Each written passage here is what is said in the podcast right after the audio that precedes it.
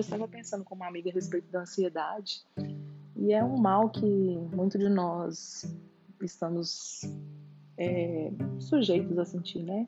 A ansiedade é algo natural, é algo que permeia a nossa vida, e quando controlada e experimentada de uma maneira natural, ela é saudável, mas quando ela excede, né, essa maneira natural que é posta, ela nos faz mal, né? E neste momento difícil que a gente está, a gente tem acho que ampliado um pouco mais, né, assim, os efeitos da ansiedade na nossa existência. E aí hoje de manhã, conversando com uma amiga, discutindo a respeito de ansiedade, óbvio que eu consigo enxergar é, todas as áreas da minha vida, não só a ansiedade, é, pela lente do cristianismo, né, pela lente de Cristo, pela lente da minha fé.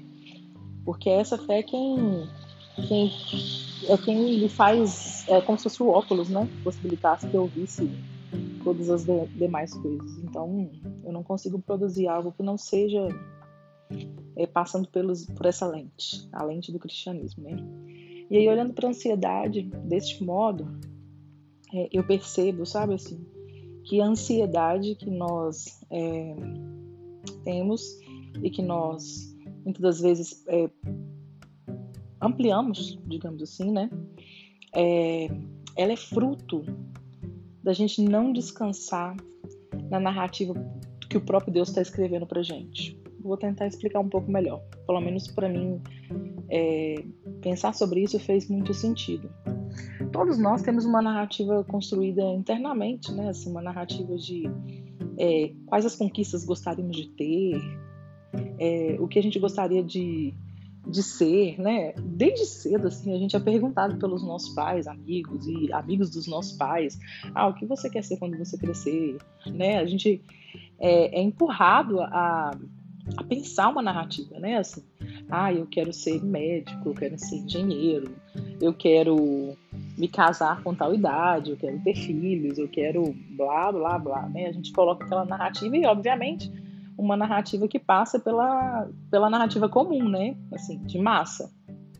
A gente quer uma história que, é, por mais que a gente não queira admitir, é uma história que foi vendida, no sentido de, né, ah, você nasce ali, cresce, obedece os pais, vai para a escola, aprende um pouco, se casa, forma família, envelhece, tem netos e morre. Né? É essa narrativa que a gente tem. É, e conquista bens, conquista status, conquista cargos, enfim, né? Essa narrativa que a sociedade nos impõe, né? E aí, quando você olha para a sua história e você percebe que você não está constru conseguindo construir essa narrativa, de que, algum modo, você é como se tivesse, assim, desenhado uma narrativa para si mesmo, mas não está conseguindo chegar é, no ponto do, do que você deveria estar, é, aí a gente dá uma bugada, né? Assim, eu tenho 37 anos. Óbvio que eu construí internamente essa narrativa como muitos de vocês. E é, essa narrativa passava por eu chegar à idade dos 37 anos, já casada, com filhos, construindo família, é, e por uma série de outras coisas hipotéticas que eu construí, né? E essas coisas não chegaram. E pode ser que elas não cheguem. Mas é como se eu estivesse anulando toda a narrativa de história que eu estou vivendo. Isso é bizarro, porque a narrativa de história que eu estou vivendo é uma narrativa de história que eu só consigo reconhecer coisa boa. Eu só consigo ver assim a mão do próprio Deus escrevendo a minha história e me conduzindo para o momento que eu estou agora. Embora o momento que eu esteja agora não seja o momento em que eu imaginei que eu estaria, é, provavelmente eu não estaria tão feliz se eu estivesse vivendo o que eu sonhei, entende?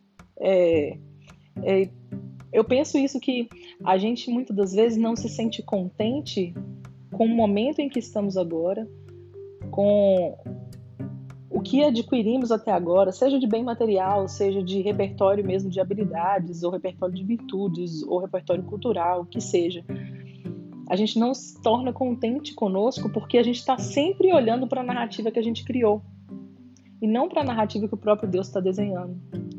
Então eu penso que deixar de ser ansioso passa é, um pouco pelaquela frase que eu não me lembro o autor agora, que é, confiar em Deus é um pouco deixar a folha em branca para que o próprio Deus escreva a narrativa da história. Né? Então eu, eu penso que, que é isso assim. E, e, e se reconhecer contente no que você está vivendo passa por reconhecer a soberania de Deus na sua própria história e entender que se fosse outra história que era para você viver, Ele tinha te feito caminhar para construir outra história. Que Deus é o Senhor de todas as coisas. Então fica a reflexão.